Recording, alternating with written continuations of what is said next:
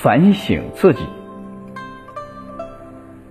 天上的繁星数不清，自己脸上的眉烟却看不见。人性最大的弱点就是习惯用双眼盯着别人，却常常忘记审视自我。事实上，这世上没有十全十美的人。遇事儿少抱怨别人，多反思自己，是我们一生的必修课。常自省，方能常清醒。反省自己是做人的修养。看过一则很有意思的故事。一天，抹布像往常一样开始擦桌子，谁料桌子竟然越擦越脏。于是他怒气冲冲的指责了起来：“桌子，你这也太脏了吧！”桌子也不甘示弱的回粉，想清洁别人，先把自己收拾干净了再说。原来抹布自己本身就是脏兮兮的。就像王阳明说的：“学须反己，若图责人，只见人不是，不见自己非。”生活中，有些人总是习惯指责别人，却从未反思过自身有无问题。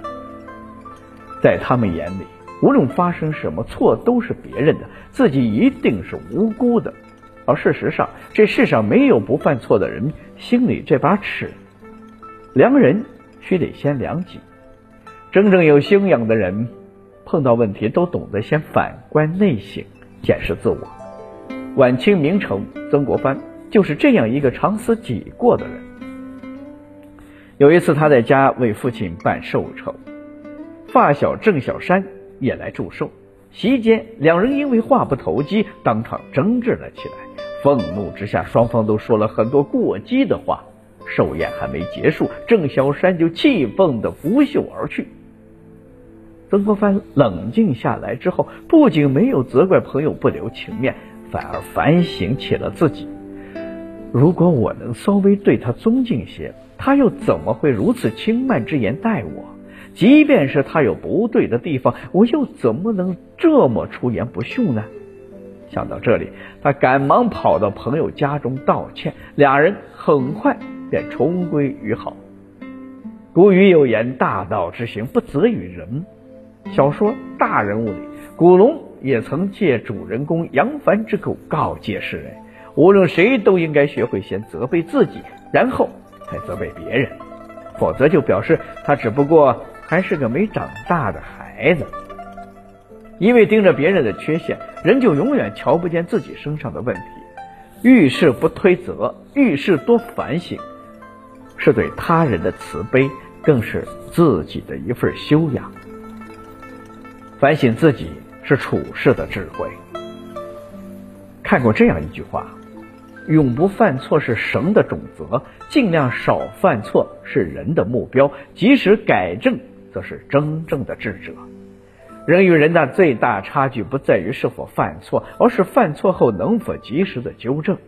怨天尤人的人只会在过失中沦陷，经常自省的人才能在反省中向前。作家麦家曾凭《暗算》一书在文坛一战成名，随后他创作的解密风声都小说也都受到了广大的欢迎。可书迷的追捧和催稿的短信蜂至鸟来，却让他逐渐失去了当初的坚守和耐心。二零一一年，麦家仅用了三个月便完成了三十万字的小说《刀尖》。这部匆匆写就的小说出版之后，招来了许多读者的质疑与批评。这时候，麦家才醒悟过来，自己在创作上这种敷衍对读者有多么的不负责任。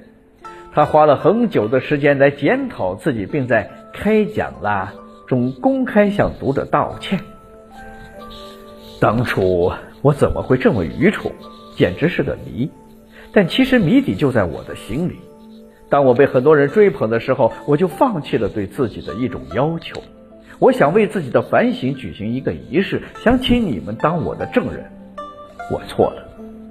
经历这次深刻的反思之后，麦家逐渐的找回了成名前的写作节奏，继续潜心创作。二零一九年四月，他携新书《人生海海》回归。这部打磨了八年之久的成星之作，不仅一年畅销百万册，更是斩获了诸多的奖项。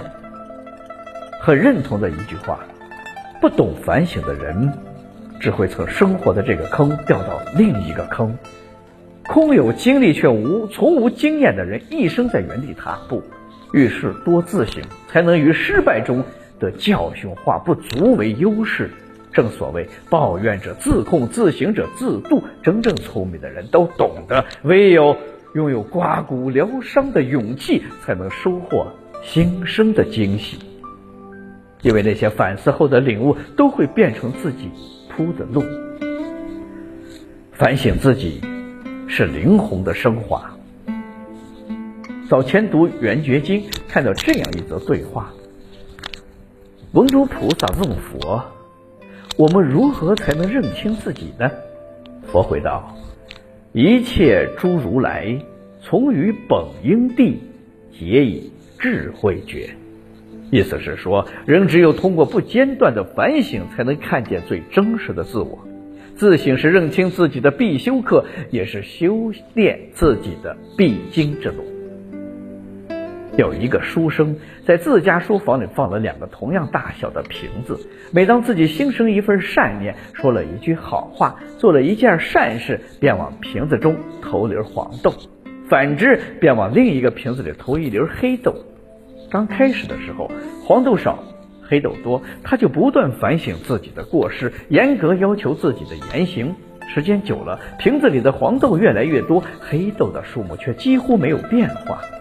这个书生就是明朝首辅大臣徐复，正是凭着这种长期的自省，他才得以不断的精进自我，最终修炼成一代名臣。一座花坛必须定期耕耘土壤，修整杂草，才能芳菲满园。人同样也是如此。所谓反省，就是整理修容自己的精神家园。被誉为经营之神的稻盛和夫，多年来始终坚持时时反省的生活哲学。每天清晨，他都会站在镜子面前反省自己前一天的所思所行。今天有没有让别人感到不快？待人是否亲切？有没有言语傲慢之处？有没有自私自利的言行？在他看来，自省是洗涤心灵的法门，也是通往更好人生的上帝之门。大哲学家苏格拉底也曾说过：“未经审视的人生不值得提。”反省自省之路，亦是一个不断完善和超越自我的过程。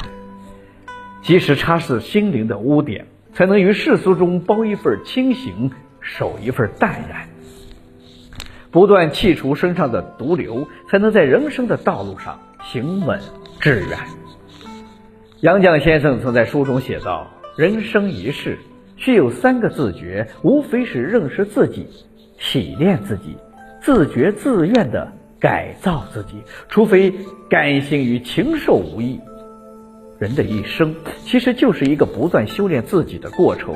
唯有时时关心自照的人，才能在自省中。”是敬畏，得警醒，明方向。